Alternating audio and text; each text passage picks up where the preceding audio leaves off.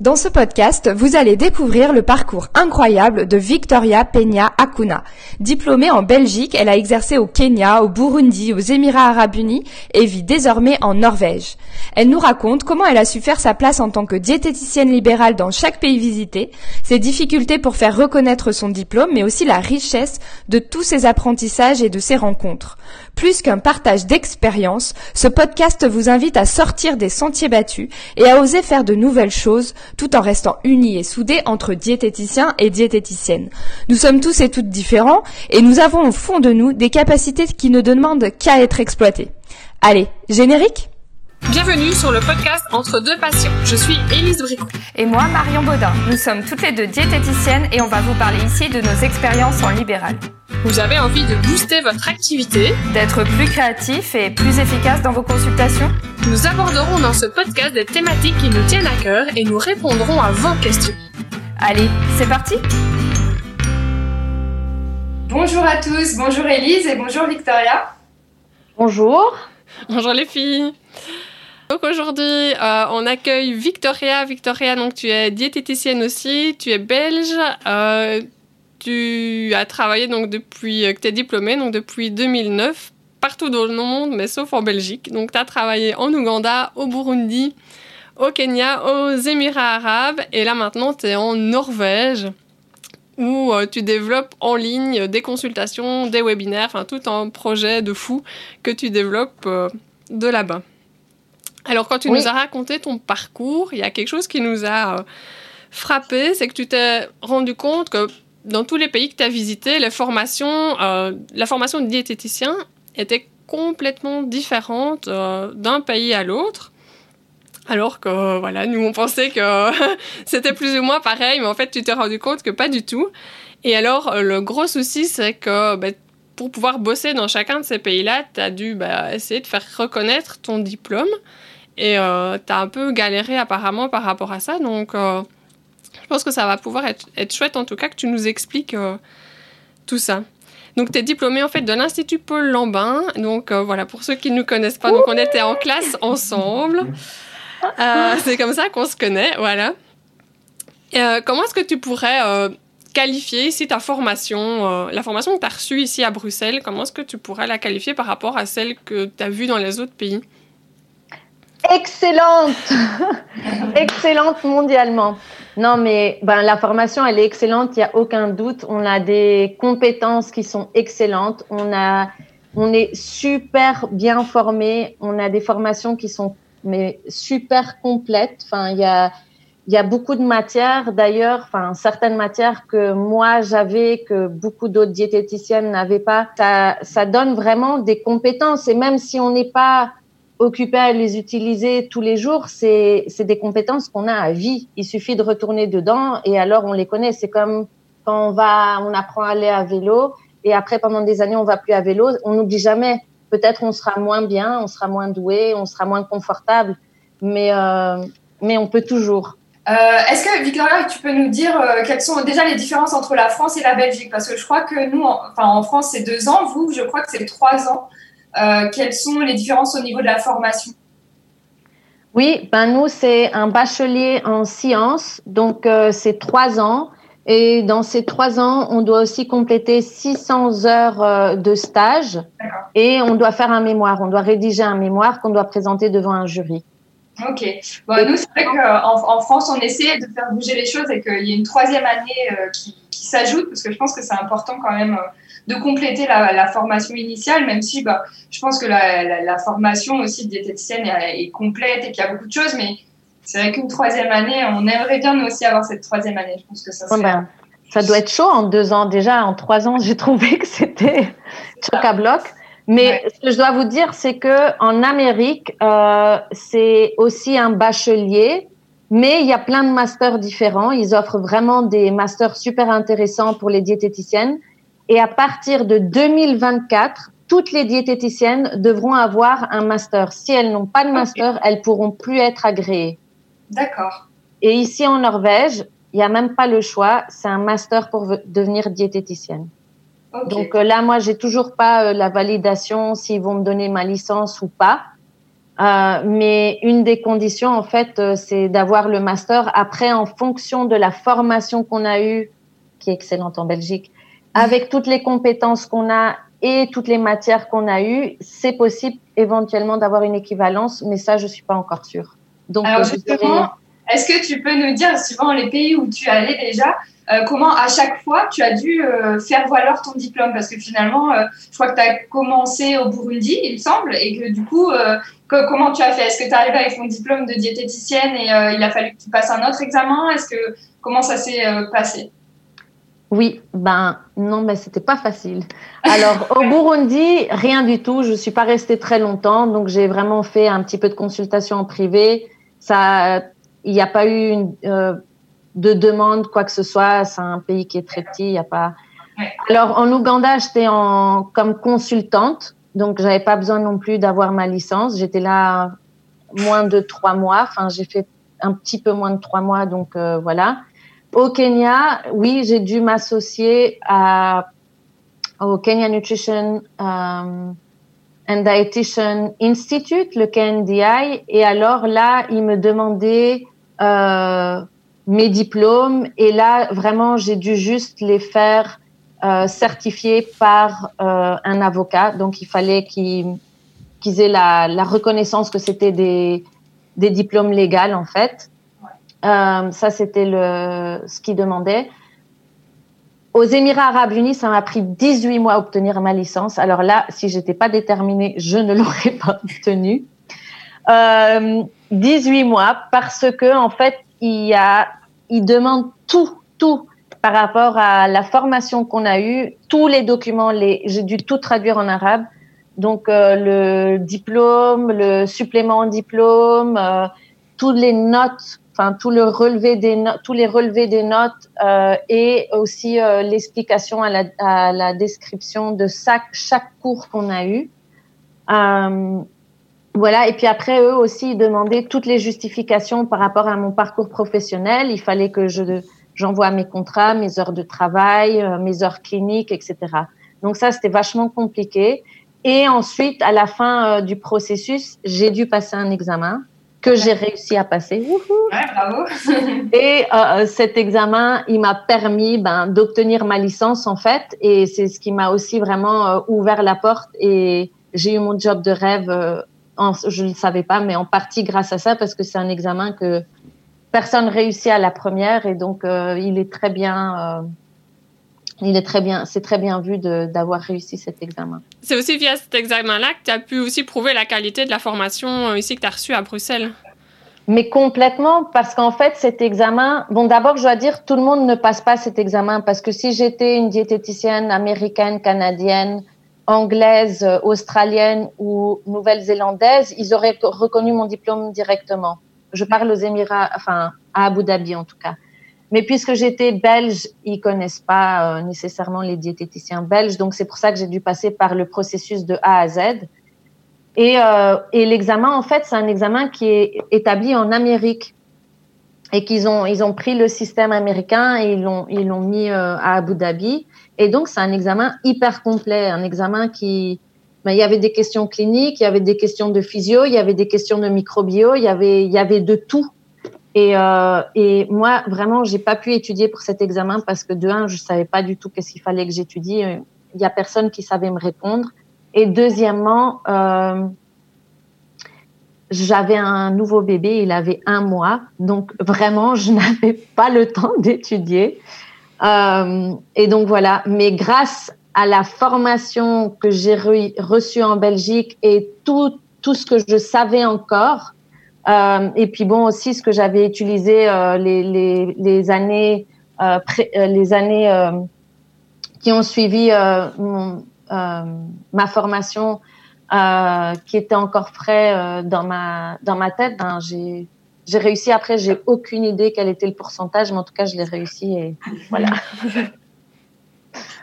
Ils m'ont juste dit que j'ai réussi et c'était le verre de champagne. Alors, avant ça, tu as eu une expérience euh, au Kenya, c'est ça? Et alors là, ça a été vraiment euh, une super euh, expérience où tu as pu te faire une patientèle hyper fidèle et te faire un réseau. Et du coup, est-ce que tu veux bien nous parler un peu de cette expérience-là? Oui, volontiers. Mais l'expérience au Kenya, ben, j'étais jeune diplômée, donc j'avais vraiment pas confiance en moi. Euh, je je savais pas trop comment ça allait se passer. Euh, donc euh, ce qui a dû se faire, c'est que j'ai dû créer vraiment euh, un, un bon réseau de docteurs avec qui travailler. Donc déjà, je travaillais dans une clinique de jour. mais ça a pris des années avec certains docteurs de, de créer de créer la confiance, de créer, euh, de créer des liens de, qui comprennent vraiment le travail d'une diététicienne et comment on pouvait travailler ensemble. Euh, et donc, euh, j'ai aussi fait euh, différentes, euh, enfin, ben, différents boulots à travers ma, ma compagnie. j'ai pas que fait des consultations, mais j'ai aussi travaillé avec un restaurant, enfin un des meilleurs restaurants de Nairobi, dans lequel j'ai installé tout le système euh, d'hygiène de base et euh, un système HACCP aussi. Et euh, j'ai aussi travaillé avec un, une compagnie de médias où j'ai écrit les scripts pour d'éducation pour un programme pour un programme d'éducation pour des enfants âgés de 10 à 12 ans. Euh, enfin, j'ai fait plein de choses différentes. Ça, c'est génial parce qu'en tant que diététicienne, on, a une formation qui est très polyvalente. Et après, euh, ben, au fil des années, ben, j'ai pris confiance en moi avec les résultats que j'avais euh, avec les consultations. Mais c'est clair que euh, j'ai dû m'imposer. J'ai dû m'imposer pour me pour me faire une place, surtout au niveau médical. Je dirais que c'est ça le plus difficile, ça a été de collaborer finalement avec les, médecins, le, personnel soignant. Oui, mais en fait, à la fin, ça a été euh, ce qu'on appelle en anglais le word of mouth, mais c'est le bouche à oreille. Et vraiment, c'était les résultats. Moi, enfin, le succès, ça a été les résultats des patients qui ou clients qui eux-mêmes ont parlé à leur docteur parce qu'ils allaient mieux, parce que le cholestérol diminuait, parce qu'ils devaient, euh, ils devaient plus prendre ben, euh, les médicaments, par exemple, pour les diabètes de type 2, etc. Et en fait, c'est à travers les bons résultats que les docteurs ont vraiment euh, compris quel était le travail d'un diététicien et euh, qu'ils ont commencé à référer de plus en plus parce qu'ils ont vu que ben effectivement euh, c'est leur patient allait beaucoup mieux quoi. Oui, tu es devenu un petit peu là-bas la, la référence au niveau de la diététique si je comprends bien. Oui. J'ai l'impression que le métier de diététicien avant toi était un peu euh, mis aux oubliettes. Et puis, ben, Victoria est arrivée euh, à Nairobi et euh, tu as révolutionné le monde de la diététique et tu as remis en confiance les médecins avec, avec notre métier. Complètement, en tout cas, ouais. complètement. Ben avant ça, ils savaient pas ce que c'était. Là, ils savaient pas la différence entre une diététicienne, une nutritionniste, une nutrithérapie. Enfin, ils il y avait pour eux c'était tout pareil, il n'y avait pas de différence. Et les médecins qui s'intéressaient un peu plus à la nutrition, ils donnaient eux-mêmes leurs conseils. Donc euh, vraiment, euh, j'ai eu un jour un docteur qui m'a dit mais je ne comprends pas pourquoi les gens sont en surpoids. Moi, je mange tous les jours là, trois repas et j'ai jamais eu de problème dans ma vie. Et je dis à mes patients de faire la même chose que moi, mais ça fonctionne pas. Ben non, ça fonctionne pas. Tiens. si c'était si facile, pourquoi est-ce qu'on existerait? Oui, après cette super expérience au Kenya, alors tu nous disais un peu avant, tu as décroché le, le, job de tes rêves avec euh, l'entrée dans cette clinique à Abu Dhabi. Du coup, ça, c'était une toute autre expérience parce que là, c'était euh, dans une clinique où il y avait déjà des diététiciennes et même des diététiciennes euh, très, très bien formées euh, aux États-Unis, c'est ça, au Canada? Oui, il y avait, ben, il y a toujours une ouais. équipe de diététiciens, mais excellents. donc, des diététiciennes de soins intensifs, diététiciennes pour les spécialiser en, en AVC. Enfin bref, elles sont, elles ont toutes vraiment leur niche qui sont là, mais elles sont aussi capables de prendre en, en main le reste quand on doit se remplacer l'une et l'autre euh, en fonction des vacances ou, ou des maladies. Euh, mais vraiment, oui, il y avait des diététiciennes euh, australiennes, nouvelle-zélandaises, anglaises, irlandaises, canadiennes, Euh, mais le directeur, il était grec. Il avait fait ses études en Grèce et ensuite il avait fait son master et son PhD en Angleterre. Euh, voilà, on était vraiment une panoplie euh, de diététiciens. Et oui, et donc c'était un setting clinique dans lequel j'avais jamais travaillé. Donc un très grand hôpital, hein, Cleveland Clinic Ohio, qui ouvre Cleveland Clinic Abu Dhabi. Une réputation mondiale aussi, donc beaucoup de responsabilités pour maintenir une qualité de soins qui doit être excellentissime. Euh, c'était aussi une découverte de travailler dans le système américain parce qu'ils sont très très carriéristes. Donc c'est c'est vraiment c'est génial d'un côté parce qu'ils te ils nous poussent vraiment à nous développer. Enfin, si j'aurais voulu faire un master, ils m'auraient ils m'auraient soutenu pour ça. Euh, éventuellement même des participations financières, mais ils poussent vraiment à la carrière, au développement, à assister à des présentations, faire des présentations euh, dans des congrès internationaux. Euh, d'ailleurs, j'en avais fait une euh, sur les biomarqueurs, la longévité. C'était assez intéressant. Euh, voilà, c'était vraiment et encore une fois, j'ai commencé, j'avais vraiment pas confiance en moi. Je me suis dit mon Dieu, mais qu'est-ce que je vais faire avec toutes ces incroyables diététiciennes? Et, euh, mais voilà, encore une fois, ben j'avais des compétences ben, uniques à travers mon parcours, mais aussi par rapport à ma formation en Belgique. Euh, euh, je me rappelle, il y a une des diététiciennes qui allait faire une présentation euh, en, en, nutrition du sport et elle, elle y connaissait vraiment rien parce qu'en fait, eux en Angleterre, ils ont ils ont pas du tout de cours sur euh, la nutrition sportive, alors que nous en Belgique, on en a un euh, excellent avec Monsieur Peters. Et pareil en pédiatrie, ils n'ont pas de formation en pédiatrie, c'est vraiment une spécialisation. Euh, mais moi, ça m'a permis de travailler avec des enfants, avec des bébés euh, quand j'étais au Kenya, grâce, grâce aux connaissances que j'avais euh, et ma formation en Belgique. Est-ce que tu as eu d'autres difficultés tant dans ton job au Kenya que dans ton job à Abu Dhabi? Est-ce que parce que voilà, tu débarques quand même dans un pays que tu connais pas, dans une langue voilà que tu connais pas, avec des termes que tu as dû apprendre quand même aussi au niveau niveau diététique, t'expliquais l'autre jour bah, que voilà, tous ces termes-là, tu les as appris en Bruxelles, donc en français, et puis bah, tu arrives dans un pays où, euh, où voilà, le vocabulaire est complètement autre. Comment, comment ça s'est passé hein? Mais au Kenya, j'ai passé des heures innombrables à ben, prendre le jargon médical, en fait, à lire des livres de nutrition, de diététique, euh, vraiment de, de, de, médecine aussi, enfin pour vraiment comprendre euh, et avoir euh, ce vocabulaire bien ancré dans ma tête. Euh, créer des outils aussi, j'ai dû créer ben, tous mes outils en anglais, hein, parce que bon, j'avais quand même eu l'expérience avec mon mémoire, heureusement, et je suis très reconnaissante.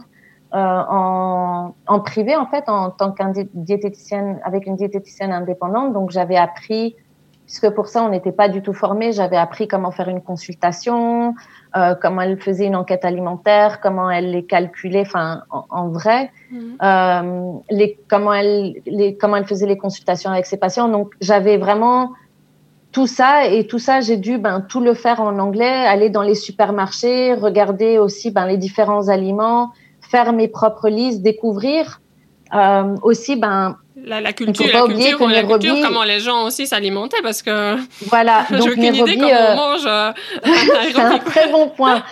Nairobi, c'est une ville qui est hyper internationale. Il y a une, une communauté indienne euh, très très grande. Hein. Il y a les Punjabis, les Gujarati, il y a euh, une communauté. Ben, il y a les Africains aussi, puis il y a les expats européens, puis il y a les, il y a aussi les, les gens qui sont là depuis euh, des générations et des générations. Euh, donc j'ai dû apprendre, voilà, plus euh, le côté british, euh, hein, euh, les roasts et les machins et ce qu'ils sont habitués à manger.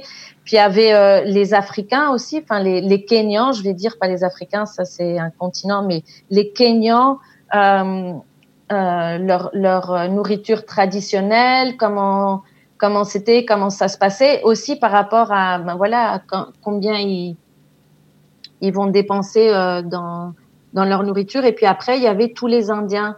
Parce qu'alors, une fois que tu as un succès dans la communauté, alors ils viennent tous. c'est formidable. Mais ben, qu'est-ce que j'ai fait? J'ai été hein, dans les cuisines. Euh, je me rappelle, j'ai eu une patiente. Elle était, euh, elle avait eu un cancer et bon, moi, je l'ai vue en, en, rémission. Et, euh, et elle, elle était Gujarati et je savais pas, je connaissais pas très bien la cuisine Gujarati. Gujarati. et en fait, c'est différent que les Punjabi qui est très riche et les Gujarati c'est beaucoup plus light et puis ils font un, ils utilisent différemment leurs épices, etc. Donc j'ai été chez elle, elle m'a invité une fois et on a cuisiné, euh, je sais pas moi, 20 plats ensemble et donc j'ai bien mmh. compris comment ils faisaient et puis comment moi je pouvais adapter mes conseils euh, euh, euh, nutritionnels, ou enfin en tout cas mes recommandations sur les plans alimentaires par rapport à comment eux ils mangent en fait. Et puis les noms qu'ils donnent à différentes choses parce que les chapatis et les puris et les machins, Il y en a qui sont frits, il y en a qui sont rôtis, il y en a qui sont très grands, il y en a qui sont moins grands. Donc euh, oui, j'ai dû j'ai dû faire tout un travail par rapport à ça. Alors heureusement, bah, je pense qu'en tant que diététicienne, on doit aimer manger et on doit aimer cuisiner en tout cas un petit peu euh, en tant qu'indépendante parce que c'est on est confronté à devoir s'adapter à à notre clientèle ou notre patientèle. Euh, à ce niveau-là. Et d'ailleurs, ça me rappelle euh, quelque chose qu'un que je tiens à dire, c'est un, un, chirurgien avec qui je travaillais à Cleveland Clinic, Abu Dhabi, un excellent chirurgien qui en fait lui, il était spécialisé en Whipples. Il faisait les opérations Whipples, euh, les donc euh, avec tout ce qui est bilio-pancréatique, etc. Et à Abu Dhabi, il est venu et donc moi je travaillais très proche avec lui parce que je suis devenue spécialisée en chirurgie bariatrique. Et euh, c'était un chirurgien bariatrique, mais ce qu'il a dit, c'était que son mentor lui avait dit, en, dans la, quand on travaille dans la santé, on répond, répond à la demande du public. Donc, on va pas nécessairement faire ce qu'on est passionné, ça peut être un petit peu différent, mais on répond vraiment. Et si on comprend ça, ben alors on a tout gagné. Maintenant, est-ce que tu vois, dans, enfin ici en, en Belgique, ça commence à arriver. En France aussi, euh, il y a de plus en plus de diététiciennes qui, euh, qui se spécialisent, tu vois, dans un domaine bien précis. Et euh, je pense aux troubles du comportement alimentaire ou... ou j'ai mis en France, il y a une diététicienne qui est spécialisée dans le food maps. Donc, ah vraiment de, de, chercher son... le domaine dans lequel vraiment on est le meilleur, le plus excellent et le, dans lequel on prend le plus plaisir. Est-ce que est-ce que dans les autres pays, ça se fait aussi? Oui, ben euh, déjà, moi, je pense que c'est hyper important de trouver sa niche et de se spécialiser dans ce qu'on aime vraiment. Et je pense que c'est hyper important et ça va aussi nous permettre de pas nous sentir en compétition les unes avec les autres, mais plutôt travailler ensemble. C'est ça qu'on doit faire. On doit être unis en tant que diététicienne. Donc moi, ce que j'ai appris, moi au début, je faisais un petit peu de tout, etc. Mais après, en fait, avec le fil des années, bon, par exemple, quand j'étais à Cleveland Clinic, ils m'ont employé parce que ma spécialité, vraiment, c'était outpatient dietitian. Donc c'était, euh, ben, vous dites diététicienne indépendante, mais vraiment, j'avais travaillé toujours en, consultation de jour. J'avais pas travaillé en hôpital interne à faire des, euh, l'alimentation entérale, parentérale, etc. Donc ils avaient besoin de ça.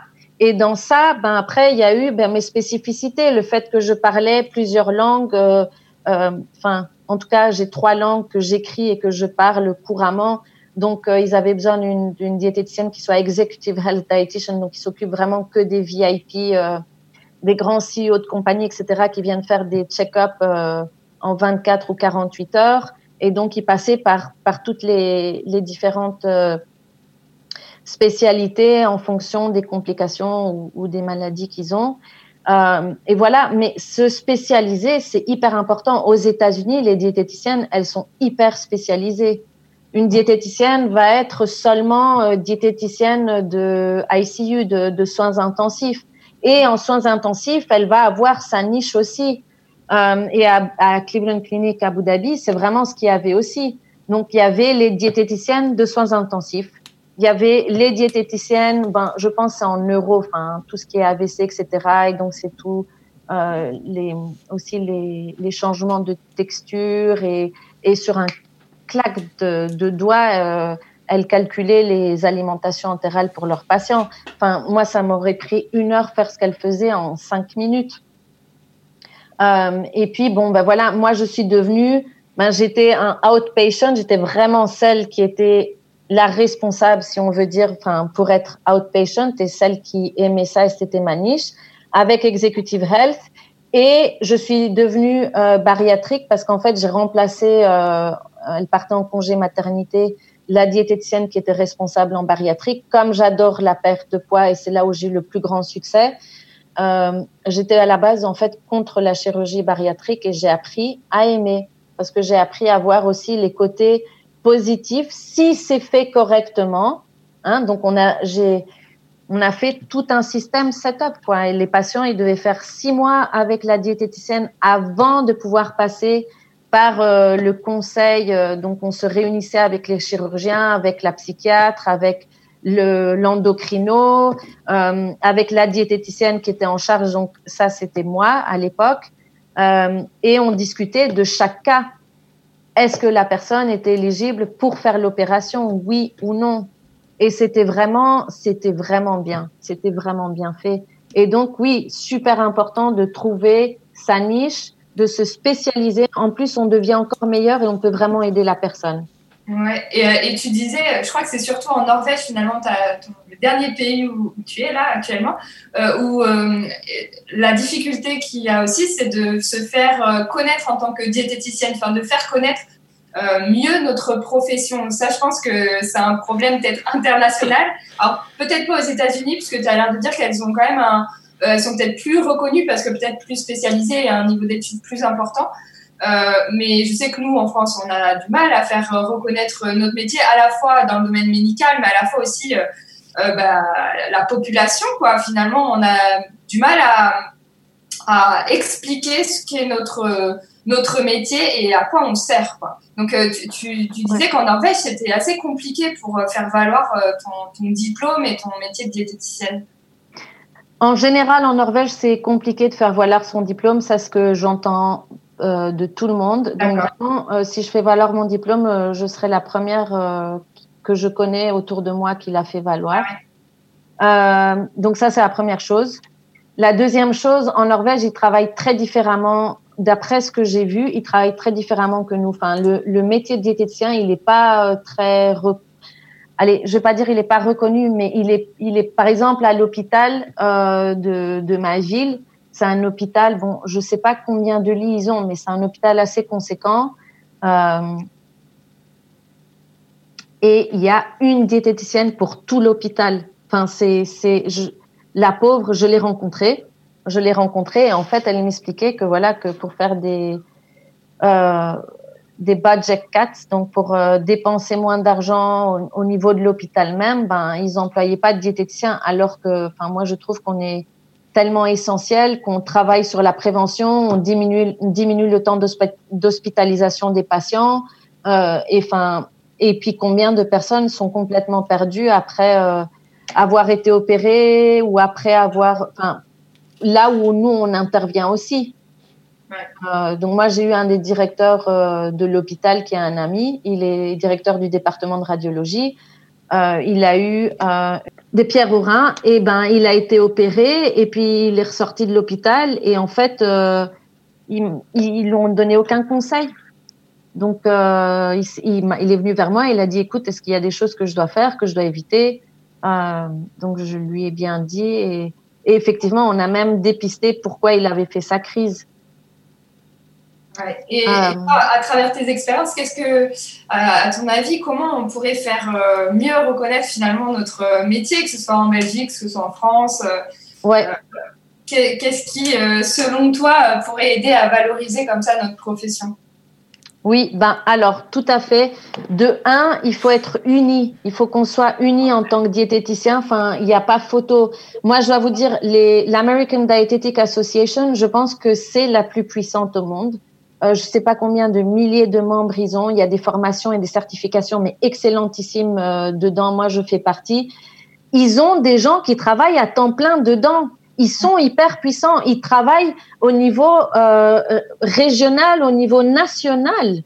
Hein Donc, s'ils ont cet impact, c'est complètement différent que, en tout cas, moi, ce que je sais qu'on a en Belgique. Je ne sais pas ce que vous avez en France, mais c'est une union, enfin c'est une association qui a du pouvoir. D'accord? Donc déjà, ça, ça fait la différence.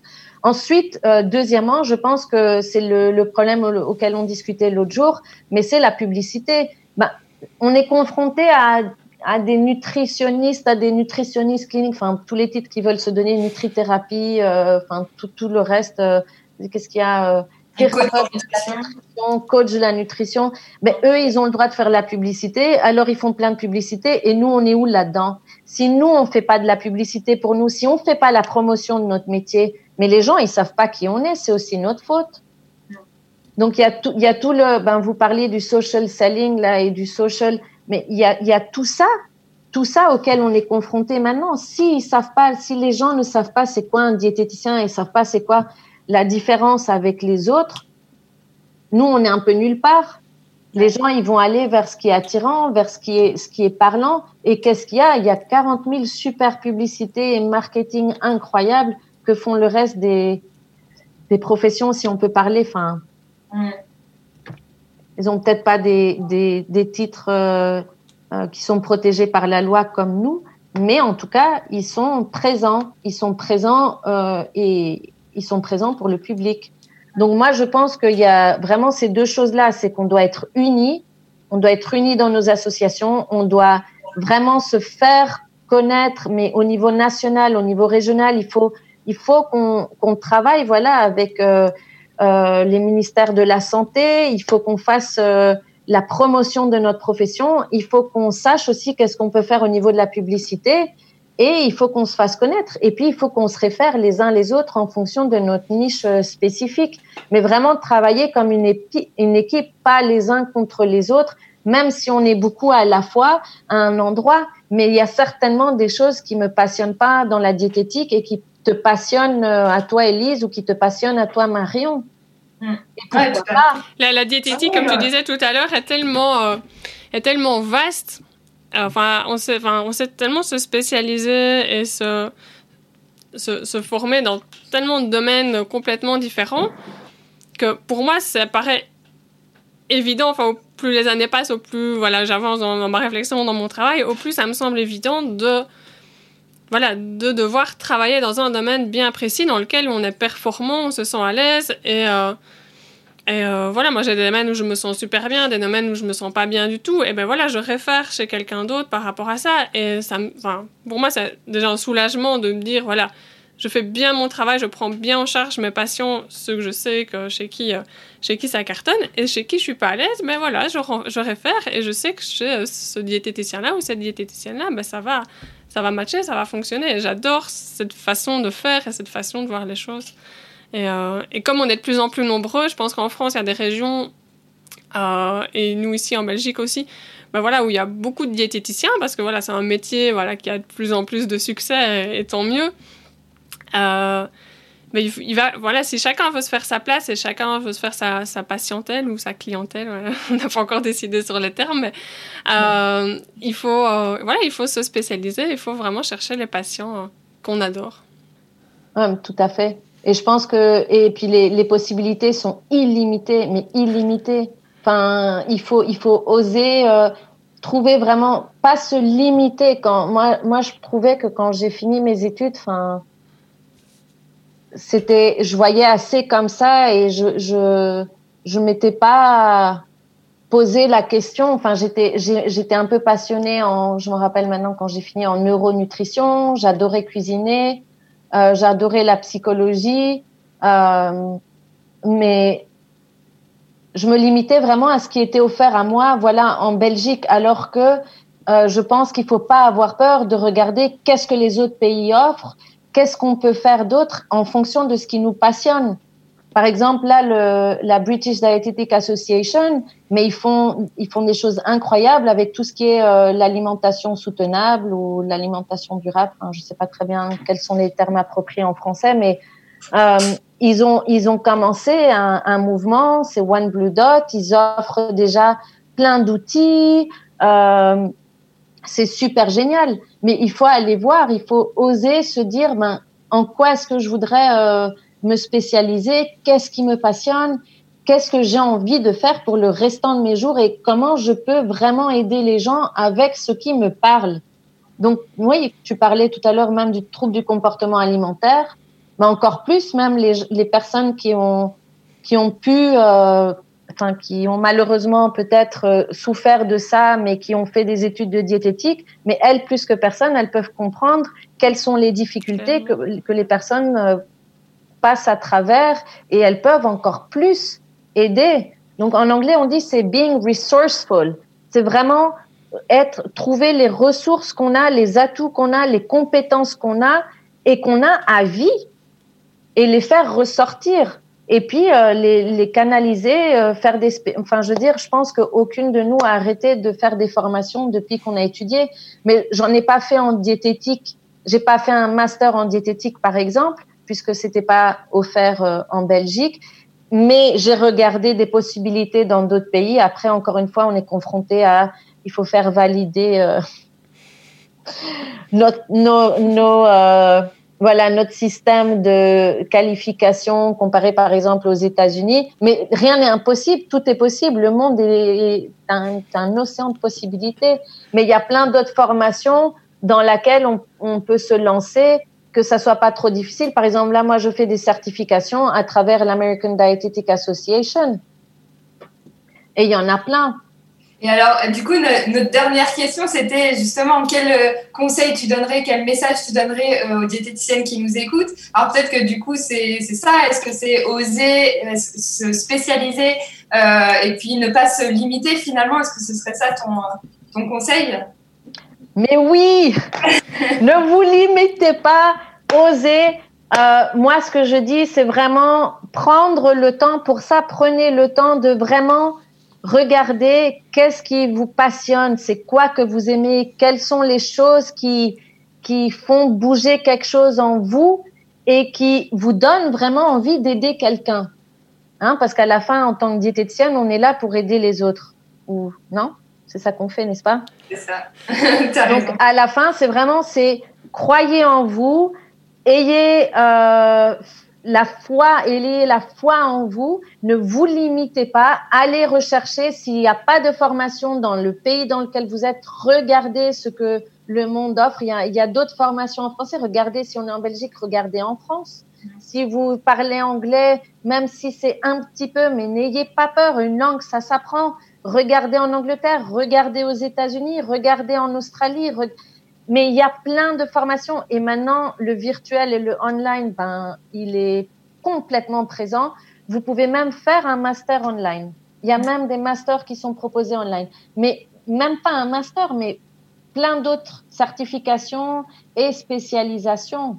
Donc, euh, allez-y. Et puis, il faut trouver la niche dans la niche. Peut-être vous allez faire la nutrition du sport et puis ce qui, vous parle à vous, c'est l'endurance et vous vous spécialisez en, en, endurance, en Ironman, en ultramarathon. Peut-être vous allez faire euh, euh, la pédiatrie et puis en, ce qui vous ce qui vous parle à vous, ben c'est dans la pédiatrie les allergies alimentaires et alors allez-y, spécialisez-vous dedans. C'est vraiment c'est trouver la niche dans la niche de ce que vous aimez et pouvoir travailler tous ensemble. Parce que travailler tous ensemble, ça veut dire qu'on est unis et ça veut dire qu'on peut se référer les uns les autres. Donc chacun est content et on donne la meilleure qualité possible de traitement à notre client ou à notre patient. Je dis les deux parce que je dis patient quand c'est référé et client quand c'est pas référé par un docteur. Mais vous l'appelez comme vous voulez. c'est une belle définition. bon, merci en tout cas pour euh, tous ces conseils et puis pour le partage de ton expérience. C'est vraiment euh, intéressant. Tu as un parcours qui est inspirant et qui est diversifié et qui nous montre qu'on peut faire plein de choses en tant que diététicienne et qu'il faut euh, qu'on ose imposer nos compétences aussi et, et, ne pas se dévaloriser, ne pas se sous-estimer. Je pense que c'est vraiment aussi ce qu'on veut faire passer à travers nos podcasts. Donc merci à toi. Mais merci à vous, c'est vraiment un honneur de faire partie de, de votre podcast. J'adore votre initiative, donc je vous remercie encore, encore une fois. Et puis, euh, oui, vraiment, euh, ce que je voulais dire, c'est que facile, ça n'a pas été facile. Alors, si je disais que c'était facile, je mens. Euh, mais quand on veut, on peut. Il faut se donner la possibilité. Euh, il faut savoir qu'il y aura des challenges. Euh, mais se dire qu'il y a toujours des solutions. S'il y a un problème, c'est qu'il y a une solution. Donc, ça va pas nécessairement être une solution comme peut-être vous imaginez ou vous attendez, mais il y a toujours des possibilités. Donc, euh, ne vous découragez pas. Et une autre chose, c'est que il faut être aussi très patient. Donc, euh, j'avais raconté l'histoire euh, d'une docteure avec qui je travaillais. J'adore cette histoire, mais euh, qui a été un succès total et qui, qui m'a valu euh, ben, ben, certainement une grande partie de mon succès à moi en tant que diététicienne au Kenya. C'est un docteur avec qui je travaillais, qui était ben, sévèrement obèse. Et bon, ben, on mangeait tous les midis ensemble, mais moi, je disais rien. J'observais, bien sûr, comme on fait, hein, défaut de défaut de profession. Et puis un jour, elle me dit, écoute, euh, j'ai des patients qui vraiment, ils ont des bons résultats avec toi. Euh, bon, ben moi, j'en ai marre. Ce que je fais, ça fonctionne pas. Donc, euh, allez, je te donne une chance. Donc moi, j'étais catching, catching. J'attends ça depuis plus de deux ans. Allez, c'est parti. Donc, je lui ai fait son sa consultation. Je lui ai fait son plan alimentaire. et puis, ben, elle était, elle a perdu du poids, ben très très doucement.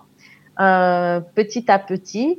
Et bon, ben, je lui avais juste recommandé dans l'activité physique qu'elle marche. Et puis, elle avait jamais fait de sport de sa vie, même la marche. Euh, et elle m'avait dit, bon, mais ok, allez, une demi-heure par jour, cinq fois par semaine. Après quelques mois, euh, elle m'invite à courir 15 kilomètres. 15 kilomètres. J'ai été invitée à courir 15 kilomètres avec elle. Bon alors, qu'est-ce qui s'est passé? Ah ben, elle en avait marre de marcher, alors elle s'est dit bon ben, je vais commencer à courir quand il y a dans les descentes. Et puis un jour, elle s'est dit bon ben, je vais, je vais aussi monter les les montées en courant. Et du coup, ben, elle faisait son parcours de 3 km euh, en courant, puis c'est passé à 5 km. Puis les week-ends, elle a décidé de faire un peu plus et parce que elle a trouvé le goût à la course et en perdant du poids, ben, elle avait plus d'énergie et de force. Euh, et ce que je vous ai pas dit, c'est que pour ses 42 ans, elle a couru 42 kilomètres. Elle a fait un marathon entier. Wow. voilà. Donc euh, tout ça pour dire que voilà. Et grâce à ses, son succès, elle a cru en moi. Et grâce à ça, elle m'a référé plein de patients. Oui, et puis finalement, c'est un peu les valeurs qu'on veut comme je disais, qu'on veut faire passer dans ce podcast. Et puis aussi, finalement, à travers nos deux activités avec Elise, que ce soit diète en transition ou mon suivi diète, L'idée, c'est aussi de, d'amener à oser faire des changements en fait dans ces consultations, d'oser euh, faire des ajustements, tester des nouvelles choses. On est toutes les deux euh, partisanes de ça, de, de créer une certaine forme de modernité aussi dans les consultations euh, diététiciennes. Ça qu'on prône et, et tu l'illustres bien. Et du coup, Victoria, est-ce que tu as quelque chose à ajouter pour conclure? Oui, j'ai quelque chose à ajouter. Alors déjà, je vais vous donner une phrase qui est une inspiration euh, de Michael Phelps. Donc c'est un, pour ceux qui savent pas, c'est un nageur américain euh, spécialiste des épreuves de papillon et qui a euh, qui a gagné, enfin énormément euh, de médailles olympiques et de records mondiaux. Et il dit, il y aura des obstacles, il y aura des sceptiques qui croient pas en vous. Donc, il y aura des sceptiques. Il y aura des erreurs. Hein, on fait des erreurs. Mais avec la détermination et le travail dur, il n'y a pas de limite. Donc, que ceci vous inspire et, vous, que vous sachiez que ce n'est pas facile, mais que vous pouvez le faire. Et une autre chose, c'est que moi, j'aurais vraiment adoré qu'il y ait cette formation euh, que vous proposez de diète en transition parce que quand j'ai fini mes études, j'étais perdue j'aurais tellement aimé pouvoir faire cette formation puisqu'on n'est pas du tout formé pour devenir diététicienne indépendante. Je savais, si j'avais pas eu mon expérience de mon mémoire et d'avoir travaillé pendant 12 semaines avec une diététicienne indépendante, je sais pas comment j'aurais fait pour faire une consultation avec un patient, pour euh, faire mes plans alimentaires et vraiment quels conseils donner aux patients comme ça euh, de la première consultation et comment faire les suivis. Euh, et aussi, enfin, je pense que ça m'aurait vraiment déjà de un aidé à me donner confiance en moi et aussi à, je suis sûre que ça m'aurait aidé à trouver un petit peu ma niche et vers quoi me lancer et de vraiment ne pas me limiter à, à ce que je me suis limitée en tout cas dans un début. Encore une fois, je vous remercie pour votre initiative parce que voilà, vous faites ce que je disais auparavant. Donc il y a une demande.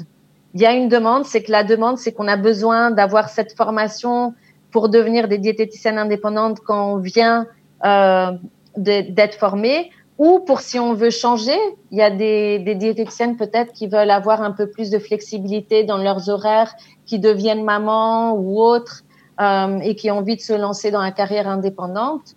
Donc c'est super. Merci Victoria pour ton retour. Ta citation est vraiment super intéressante euh, pour les diététiciens en tout cas qui se lancent. Euh, ou les diététiciens voilà, qui ont un peu des coups de, de mou dans leur pratique. Je pense que c'est vraiment une citation qui va pouvoir euh, rebooster, euh, redynamiser euh, tout le monde. Et c'est un petit peu ça l'objectif aussi de ce podcast, de pouvoir euh, donner une, des ondes positives et encourageantes et rassurantes. Donc, merci à toi en tout cas pour ton expérience, ton retour et, euh, et, ton optimisme. Je suis honorée, honorée. Merci à vous, vraiment. Et donc voilà, pour ceux qui souhaiteraient euh, voilà, découvrir la formation diète en transition, donc il y a une formation gratuite qui est disponible donc, sur euh, le site internet, donc je vous invite vraiment à aller voir. Et alors il y a l'application de Marion, c'est Mon Suivi Diète. Donc là, je ne sais pas, Victoria, ton avis par rapport à l'application de Marion? Mais super application, Marion. Est-ce que tu peux la faire en anglais, s'il te plaît? Ah ouais. J'ai besoin de ton application. Non, mais super application. Euh, je l'ai regardée. Euh, bon, après, ma clientèle est majori majoritairement euh, anglophone pour le moment, mais possiblement aussi francophone. Mais je trouve un outil génial parce que on a besoin d'être proche du patient. En plus, ça permet, euh, ça permet de garder vraiment le secret médical. Et euh, puis ça nous permet vraiment nous d'avoir un suivi du patient euh, qui est régulier. Et ça, c'est formidable. Ouais, merci. Mais on, on, arrive en anglais on... bientôt. puis en norvégien, puis en arabe. Puis... non, non, en anglais, ça va. En anglais, ça va. Français, anglais. Allez, on est parti. c'est bon. Ben, entre, entre la formation et entre l'outil, bon, mais c'est formidable. On a tout ce qu'il nous faut. Allez, les diététiciens, vous avez plus d'excuses. Hein on passe en tant qu'indépendants, on se soutient les uns les autres et on fait de nos associations des forces. Ouais. Bon, mais merci pour ton ouais. enthousiasme et ton positivisme, ça fait du bien. Et euh, du coup, merci aussi à tous ceux qui nous écoutent. Euh, on espère que ce partage d'expérience vous a plu. N'hésitez pas à nous le dire euh, dans les commentaires, à nous écrire aussi. Euh, on a de plus en plus de personnes qui nous envoient des mails avec des idées aussi de, pour les futurs podcasts et euh, on adore ça, c'est super. parce que le podcast aussi, c'est fait pour qu'on partage ensemble nos idées et qu'on avance aussi tous ensemble. Donc merci pour ça. voilà, à bientôt. Merci Victoria, merci Elise. Merci à vous. Merci Victoria, merci Marion. À la prochaine, entre deux patients.